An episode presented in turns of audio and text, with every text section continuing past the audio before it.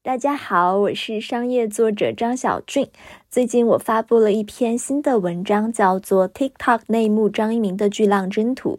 嗯，这篇文章有两万两千字。为了方便还没来得及阅读的朋友，我制作了一个音频版本。不管您之前是读过还是没有读过，或者是读了一半中间中断了，只要您想听故事，都欢迎到我的小播客里来。这也是我录的第一个播客。如果哪里有不好的地方，还请大家多多包涵，也欢迎在评论区给我提建议。好了，那我们开始吧。TikTok 内幕：张一鸣的巨浪征途，作者张俊，编辑高雨雷。就在被迫出售在美业务的政治风暴逼近前，字节跳动创始人张一鸣购买了一幅有关浪的画作。此时是二零二零年初，他正牺牲美国。突如其来的政治漩涡让他处于高负荷和久坐状态，触发了腰背旧疾，他的身体忍受着疼痛。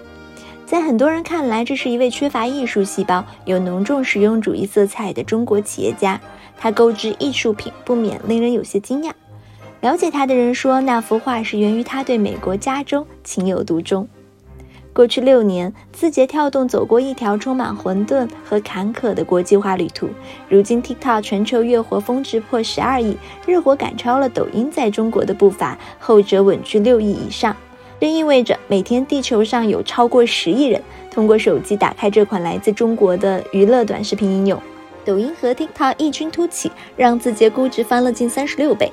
更关键的是，中国内容平台第一次深入西方腹地，并树立了中国企业到全球做生意的新典范。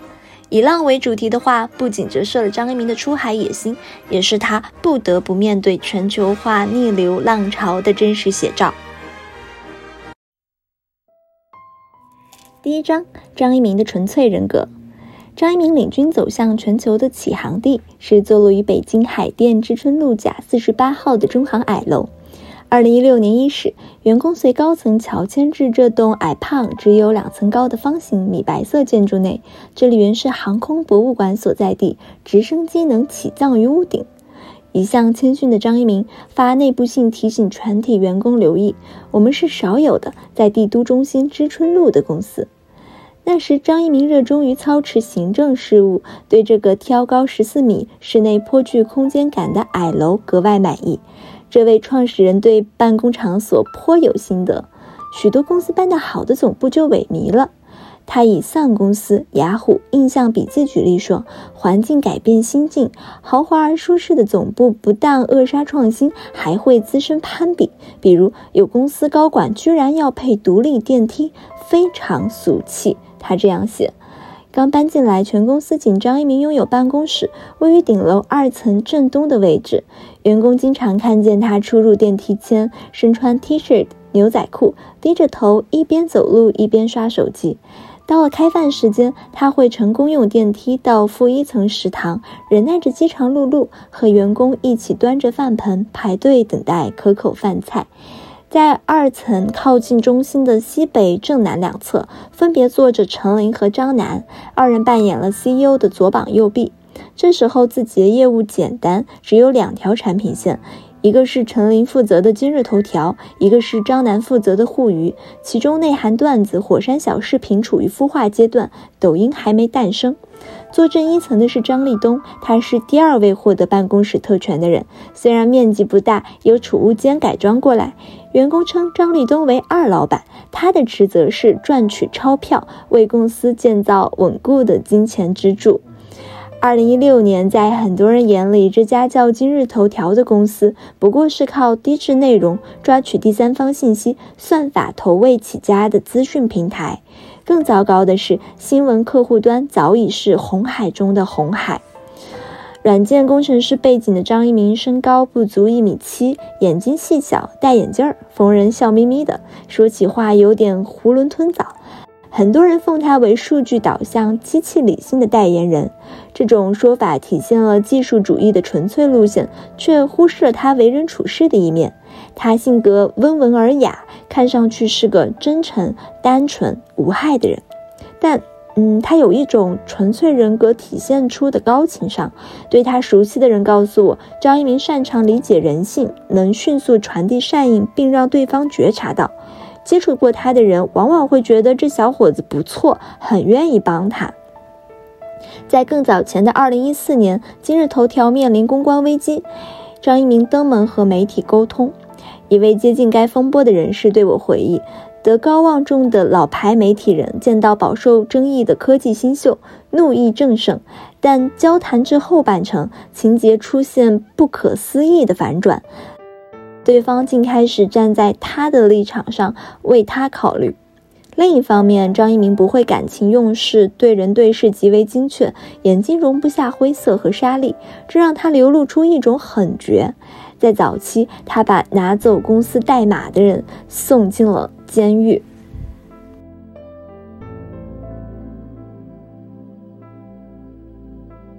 第二章暗线。对这位个性纯粹的创始人来说，全球社交霸主 Facebook 是偶像，是敌人，更是模仿对象。在他们后来的出海路上，Facebook 背影始终相伴。张一鸣曾命员工探索社交产品，其中一款名叫飞聊。一位产品经理告诉我，张一鸣频繁在飞聊的业务会上说，诸如“我们可以做个 Facebook 啊，要不我们做个 Facebook 吧？我们为什么不学 Facebook 啊？”这位产品经理回忆说：“我听他说过最多的就是 Facebook。可以肯定的是，张一鸣是喜欢甚至是羡慕 Facebook 的。”就在国内根基尚未扎稳时，张一鸣已经把目光投向海外了。事实上，几年后冉冉升起的 TikTok 只是字节国际化的一条明线，暗线早在2015到2016年埋下线索。他们孵化了今日头条海外版 Newsmaster，一段时间改名 Top Buzz，之后又推出西瓜视频的海外版 Buzz Video。出征国际化的念头可追溯至对今日头条增长见顶的预期。众所周知，张一鸣是不折不扣数据迷信的人。海外团队的早期成员告诉我，公司内部彼时估算出一组数据：中国资讯信息流市场日活总规模可达两点四亿，假设赢者通吃，会瓜分一半市场，日活上限约一点二亿。张一鸣立刻就品出了数字背后的忧患，现实应验了上述推断。今日头条在二零一六年全方位爆发，年终日活三千万；二零一七年春节一举冲破一亿。但短暂神话便跌入漫长的疲乏，日活峰值涨到一点二亿，目前滑落大约一亿。有增长压力，就想到在国际市场找机会，这是其中的一条路。上述人士说，针对出海国家，今日头条首选了美国、日本、拉美。我直接问过张一鸣，一位原字节中层人士说，那会儿中国公司国际化都做亚非国家，但是今日头条做美国、日本。张一鸣说：“亚非条件太差了，即使做到很大量也太小，等不起市场变大。虽然美国、日本很难，但只要占了一块，份额就很大。所以做第一世界国家，哪个市场大做哪个。判定哪个市场大是一门学问。张一鸣不只看 DAU，也就是日活，他会要求下属计算 DAU 乘以 UP 值，UP 值是指每用户平均收入 （Average Revenue per User）。”也就是说，日活总数乘一个日活用户能赚多少钱，以此得出一个市场能榨取的最大商业利益。张一鸣似乎从不为自己设置思维禁锢。一鸣认为挑战 Facebook 和 Google 是应该能干成的事儿。另一位海外某地区负责人告诉我，对他来说就是要站住脚，然后把巨头踹倒。张一鸣会对员工说：“我们要占领这个市场，我们想做大，需要。”张一鸣曾在内部郑重地分析道。Facebook 是从高向低打，我们是从低向高打。意思是 Facebook 是社交型产品，谁是社交核心，谁就能影响周围人。此所谓从高往低。字节是推荐算法产品，算法和群众走在一起，协同并进。只要更多人因算法而使用 APP，就能守住阵地，将阵地做大做强，最后包围 Facebook。此所谓从低往高。这年底，字节跳动制定了2017年战略 P 零，也就是最高优先级战略，只有两个：互娱和国际化。之后的三年，人们对互娱条件抖音的拔地而起惊叹不已，但疏忽了另一件事：字节全球化从未停下脚步，这让他们一把抓住了第二条和第三条增长曲线。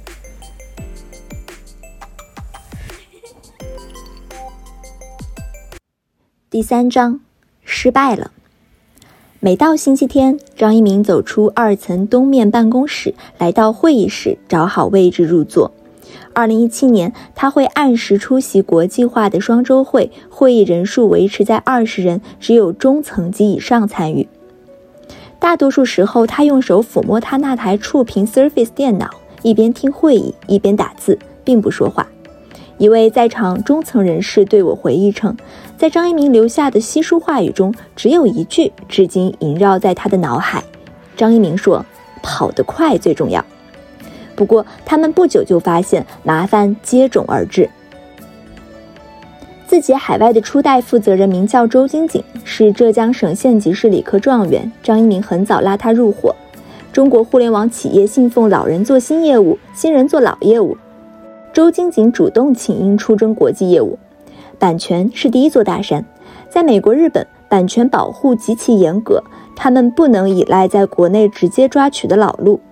一位行业人士说：“市场上普遍有两套应变方针，对一眼能识别版权方大有来头，比如说迪士尼的内容，他们启用红旗机制，老老实实的采购；对看上去版权方弱小，不会动辄上官司的，就启用避风港机制，拿马甲号转发，规避平台责任。但两类判定全靠人猜，猜错的倒霉时刻比比皆是，致使字节早期官司缠身。”张一鸣意识到，出海需要有国际化操盘经验的成熟经理人。二零一六年中，他招募刘新华任负责人，周金锦向他汇报。刘新华原是猎豹移动 CMO，早已获得江湖名望和财富自由。张一鸣给了这位二代负责人很高权限，从他来第一天就给予了事业部的礼遇。国际化事业部是字节成立的第一个事业部，简称 ITN。来源是 internationalization，I 和 N 是首末字符，十八是中间的字符数。它享有独立自主权，这在字节历史上绝无仅有，往后若干年也再未出现。但没想到，在当时这个还以中台为运转机制的公司里，事业部成为极大掣肘。刘新华上任后，迅速推动了四件事：搭建出海架构，设立本土运营，淡化版权纠纷。除此之外，他主导了对今日头条海外版 Newsmaster 的更名。他们此时调研发现，美国 News 产品用户是四十五岁以上人群。要使产品年轻化，就要淡化严肃新闻的色彩，定位轻资讯。美国俚语 Buzz 代表在社交媒体产生嗡嗡声的东西，可指代资讯八卦，而 Top Buzz 是指嗡嗡声中的优选。改名后他爸从 PGC 向 UGC 创作者经济转型，想做美国博客平台 Medium 的升级版本。一位该产品的运营主管认为，在发达国家，让资讯类产品最终陷入窘境的是增长。他告诉我，中外移动互联网增长变现渠道有天壤之别。在中国，手机预装市场大，曝光渠道星罗棋布，整体价格公允。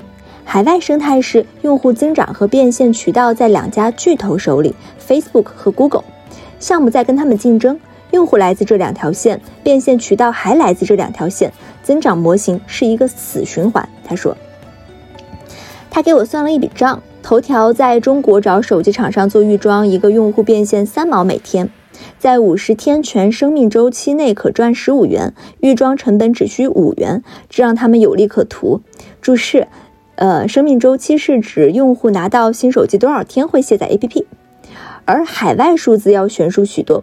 如美国，一个用户成本三美元，但在全生命周期三十天内只能获得近一美元收入，挣不回来钱，结果就是你在给他交税。上述运营人士总结道，在海外如果想做内容或者社交产品，天花板是 Facebook，它就是一个巨鳄。二零一七年，由于缺乏新的性感故事，字节在焦虑中度过。七月，战略部撰写报告呈交到张一鸣面前。报告显示，资讯产品国际化希望渺茫，急需转型。但张一鸣接受不了退缩。一名笃信大力出奇迹国际化事业部员工说，在他心里，这个模式既然能在中国验证，就应当能走向全球。项目又坚持一年。另一方面，刘兴华认为图文大势已去，兴致变得寥寥，将精力转移到视频上。据接近高层的人士说，刘到日本发现日本资讯有强悍产品，机会微乎其微，于是放弃图文，只做 Buzz Video，早期迎来不错的增长。小视频让他尝到甜头。然而，事业部这种独立王国的弊端愈发凸显：从中台抽调资源难度大，而刘想做视频不符合张一鸣对他的预期，并且视频赛道在字节有人镇守。于是，在文化融入和产品方向的多重诱因下，刘在任仅一年就离开加盟快手。在二零一八年的项目讨论会上，大人物们围绕一张方桌坐下，中层围绕坐在他们的身后。平日里，掌管钞票源头的张立东说话很有分量。他曾是一名记者，位至《京华时报》副总裁。他比张一鸣更感性，但是判断老辣，杀伐果决。与会人士对我转述说，那天张立东操着沙哑的嗓音突然说话了：“这个项目不做了，又挣不到钱。”顿时满屋子鸦雀无声，没有人敢发言。这个项目还是有前途的，咱们还可以再看一看。张一鸣接过了话筒。刘新华走后，国际化事业部就四零五落了。产品运营分别由彼时头条对应的负责人陈琳和赵天接管，算法技术汇报回各自中台。再后来，康泽宇从百度加盟字节，接手了国际化产品。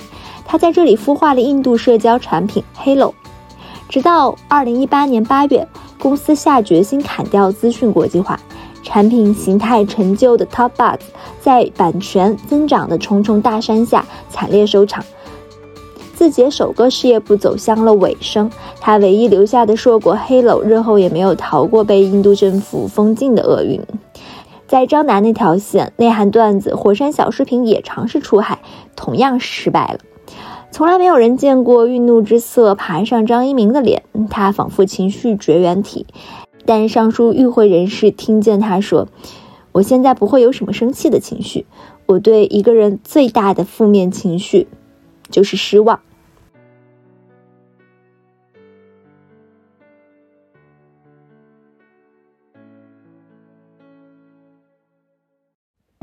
第四章黑白双替，看重投资回报率、偏实用主义的张一鸣不会为一个名字的寓意殚精竭虑，数据长得好就行了。抖音起源于 A/B 测试和大师算命。不过，TikTok 之所以叫 TikTok，是张一鸣亲自拍的版。一位亲历 TikTok 起步的关键人士告诉我，团队取了许多英文名，也做了 A/B 测试，但都没有敲定。他们险些把 TikTok 从众多很酷的英文单词里踢出去。TikTok 是一首发行于2009年的欧美流行歌的歌名，发音取自 TikTok，也就是滴答声。这首歌描述了极致的夜店狂欢。让人犹豫不决的是，这首歌虽然大火，但是极似口水歌，美国文化里显得粗俗。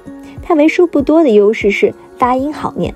当然，选民掺杂了偶然。字节在短视频国际化之初更改策略，重点侧重日本、韩国。在这两个国度，TikTok 不仅朗朗上口，而且带了几分俏皮。一鸣觉得就是这个。早期团队想，既然没有更好的，就暂且先用吧。反正随时可以改，谁也没有料到这个没有任何含义的拟声词传播力那么强，全世界各个语言都能念出来，而且念的都一样，最终火遍全球。对于内容型产品，字节的决胜武器是推荐算法。他往往找一个产品的壳，把自己久经训练的算法灌进去，辅以用户增长和商业化的体系作战能力。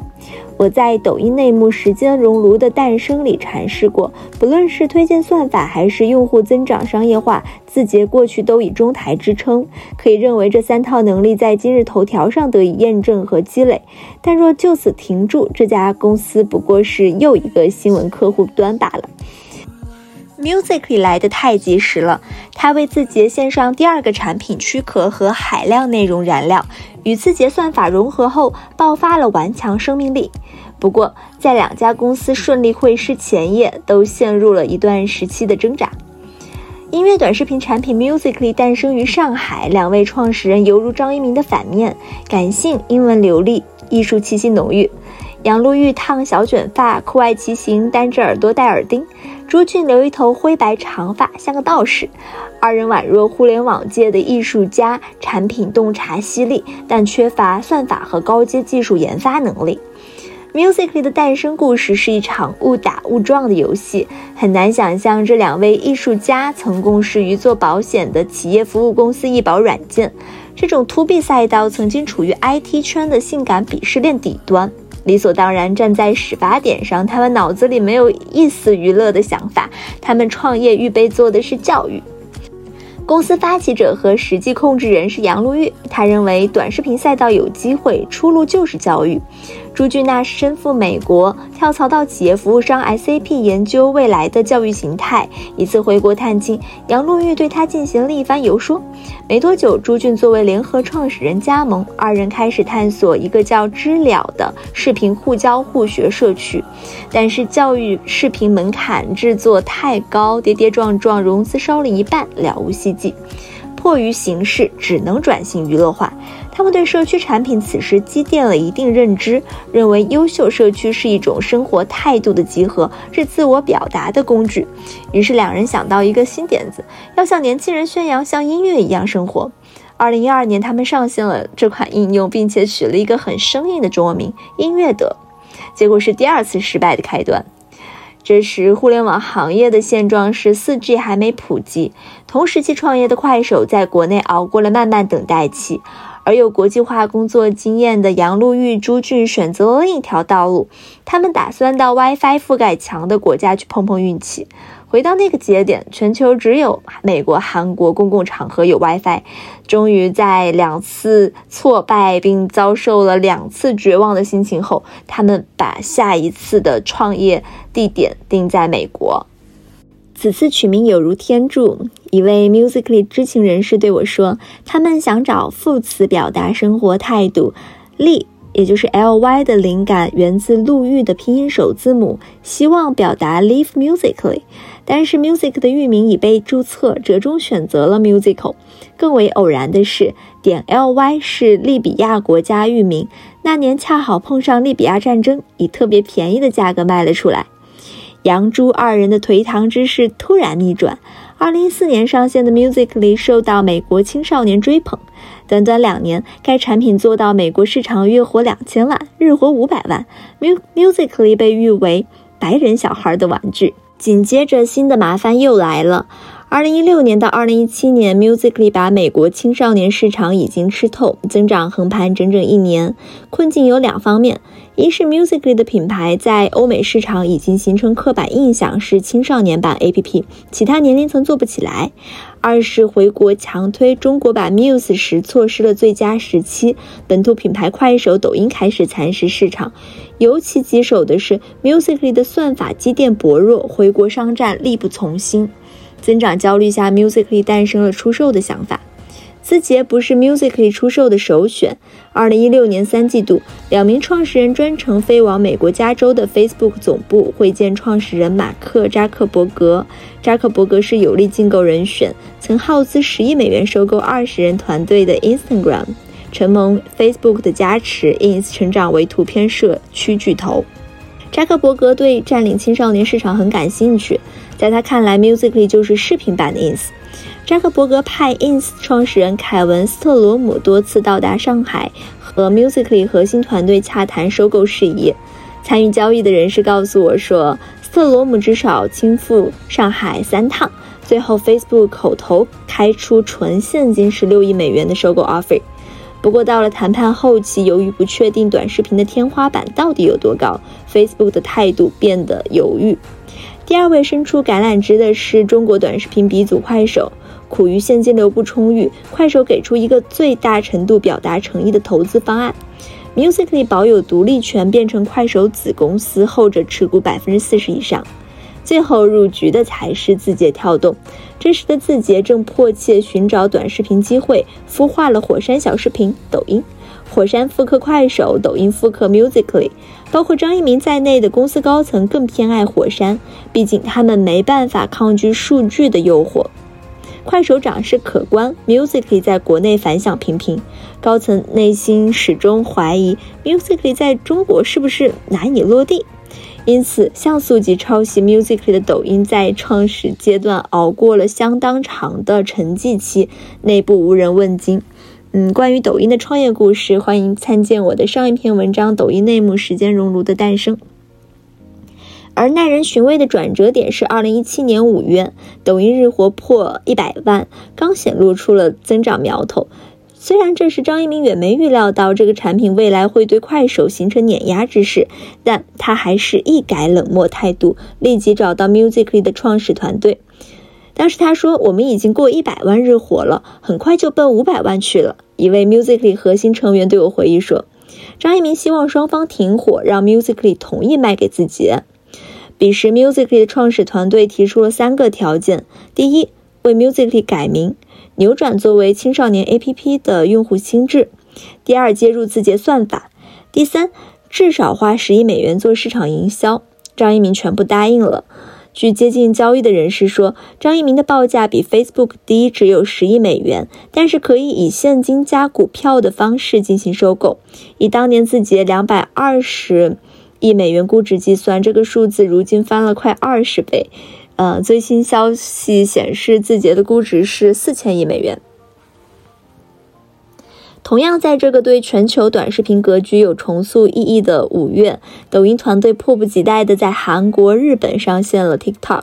他们调用了一些国际化事业部早期在日本做视频项目的人过来。这时，字节谈不上有什么影响力，出海小组是帮初生牛犊的年轻人，连招兵买马都是难事。全凭一腔热血。TikTok 产品负责人和抖音那时的产品头头是一个人，任立峰，小名卷卷。他向张楠汇报，他们选择差异化战略，绕着北美打，重点开垦日本、韩国、东南亚、印度和巴西。其中东亚是 TikTok 优势地带，但是这些区域都没一个美国重要。对内容产品，美国是高地，得美国者得天下。一位 TikTok 初创人士说：“不管是对字节的短视频战略，还是全球化战略，Musically 都太重要了，是必须要买的。”二零一七年十一月，经历了半年反复磋商，Musically 和 TikTok 双剑合璧。这时候，连局中人都不会想到，这将是中国互联网史上最成功的收购案之一。二者联合爆发的力量，超乎所有人想象。比起百度当年十九亿美元收购九幺助手，对字节来说真真是一笔太划算的买卖。Musically 和 TikTok 的渊源也一并流传下来。一位 TikTok 知情人士说 Music 的图标是白色为主色调，TikTok 是黑底，故而一个叫白 T，一个叫黑 T。白 T 主攻欧美，黑 T 主攻东亚。后来公司传出两个产品有意划江而治的佳话。有后来的员工认为，这也可能是张一鸣收购时的谈判技巧，打出一张感情牌，让 Musically 觉得你不是来抢我地盘的。哼但双方原始的核心团队都对这种有人情味儿的说辞不屑一顾。TikTok 团队说，主攻东亚是出于纯粹的战略考量，一鸣不会干这种傻的事情。Musically 团队说，当时团队还没融合，两边是赛马的感觉。黑白两股势力处于对抗中，张一鸣靠文档和会议驱动组织对其信息，他有意提防竞争对手派遣间谍，内部撰写文档会刻意设置一些暗号，阻断信息传播。上述知情人士说，白 T 的代号是一二三三，黑 T 的代号是一一八零。第五章，Facebook 的大意。在中航矮楼左上方，以前悬挂着今日头条四个深黑大字。二零一八年中，公司撤下它们，挂上和 Facebook 的颜色相仿的崭新蓝色招牌。字节跳动。这年抖音火了，日活破两亿，赶超快手。这家公司进入下一个时代了，它将和 Facebook 在同一片海洋里抢夺地盘。收购后的九个月，字节一面收编 Musically 的四百多人团队，一面将算法接入 Musically，横盘数据重启增长，只是没那么快。同时，张一鸣如约启动改名计划。这时有一个备选方案，Musically 团队向张一鸣提议延续力的传统，改名 Videoly，但 A/B 测试下来数据不如 TikTok，于是抖音海外版统一名称为 TikTok。二零一八年八月，字节大张旗鼓宣布 Musically 和 TikTok 全面整合。在决策链条中，更名是要集中魄力的大事。庞大用户群对 Musical.ly 已有认知，强迫整合不仅阶段性流失用户，还要损耗一笔不菲的现金流重建品牌，有可能赔了夫人又折兵。原滴滴国际化人士说，滴滴在巴西收购出行公司九九，一段时间都在犹豫要不要统一名称，但出于复杂的多重因素考量，最后放弃了。滴滴的抉择和字节形成反差，在张一鸣眼中，全球版图之上，TikTok 自始至终跳动的是一个字节，一盘棋。整合有些细节举措，黑 T 和白 T 没有合并产品包，他们把 Musically 图标统一换成 TikTok，角标保留 Musically 的标识，并将标题改为 TikTok including Musically。换挡持续大半年，品牌心智建立后才拿掉了 including Musically 的字段。只是后来发现白 T 表现整体优于黑 T，因而他们把所有应用都替换成了白 T 的产品包。这也表明，如今我们看见的新 TikTok 是字节算法和 Musically 产品包合并演化而来，各取所长。接下来，一场绚丽的金钱狂欢登场了。以砸钱为驱动的商战，在中国惨烈的互联网江湖早已司空见惯，更何况发起者是惯于搅动风云的字节跳动，就更不足为奇。只是这次，他们将烧钱战火引向海外。充满戏剧的是，在一段时间内，Facebook 不但没有阻挠 TikTok，还将后者视为最尊贵的客户。整合完毕后的 TikTok 一声令下，进入撒钱、撒钱、疯狂撒钱的狂热中。他们最重要的投放渠道当然是老冤家 Facebook。二零一八年三四季度到二零一九年一季度，TikTok 推广预算每个季度百分之百以上的增长。一位接近 Facebook 的人士对我说：“Facebook 大中华地区一年营收大概五十亿美金，TikTok 当时计划三年贡献十亿美金左右。”整个产业链都被卷进这场金钱舞曲中。负责 Facebook 亚太的销售是一名中国人，得益于 TikTok，他当年荣耀加身，成为全球销售冠军。二零一八年底，公司为他发放了超额年终奖，可能百万级别。新加坡和香港同事都在说他走了狗屎运。此时此刻，Facebook 没有提起警惕，让 Facebook 放松戒备的原因很简单：TikTok 留存率实在太差。这公司是不是傻？买的用户基本都跑了，次日留存百分之三十。Facebook 内部的看法是：我把流量导给他，他反正也留不住用户，不构成什么威胁。上述人士说，二零一九年初，字节彼时负责国际化职能部门的高级副总裁柳真专程带团队到 Facebook，和其大中华区高层签署了年度战略合作协议。事实上，在 Facebook 买量性价比极低。此时，在美国购买一个用户，金额夸张到约十美元。但是，字节跳动这家长于算账的企业，默默地升级了策略。接近字节的人士告诉我，他们不再纠结多久能挣回成本，而是转为观察 UP 值。简单来说，就是一个日活用户可以赚多少钱。商战的狡猾就在于此。字节制定目标并非凭空设计，他们死死瞄准 Facebook。字节花高薪从 Facebook 挖来一批管理层，其中有人把 Facebook 数据带了出来，数字的颗粒度精细，有些没有在财报披露过。比如 Facebook 在每个国家日活多少，能挣多少钱。字节以此。制作了一张涵盖一百多个国家的精美表格，随后他们巧妙地以 Facebook UP 值作为目标，倒推需要花多少钱做投放。令 Facebook 大意的是，与社交不一样，视频内容能跨国际，一条美国的短视频，欧洲、日本、拉美都可以消费，天生坐拥扩展性。而且这个产品实在太顺人性，又为其施加了一层魔法。再加上全球性产品有迷惑效应，单看各国数据不出众，而字节采取分散瓦解、逐个击破的战术，最终把一百多个国家汇聚起来，能一鸣惊人。TikTok 和 TikTok 命运判若云泥，原因之一在于前者能自然增长。更何况，商业丛林已将这家企业锻造的相当精明，他们很快便心知肚明，要以最快的速度降低对 Facebook 的依赖。二零一九年上半年，在完成一场漂亮的偷袭之后，TikTok 把投放阵地向 Google 和 Snapchat 转移。暗自解方说法，这是防止 Facebook 做些暗搓搓的小动作。能想到的有窥探数据、暗地抬高成本、人为造成推荐不精准。在 TikTok 预算排行榜上，Facebook 占比逐月滑落，从百分之二十下滑至不到百分之十。Google、Snapchat。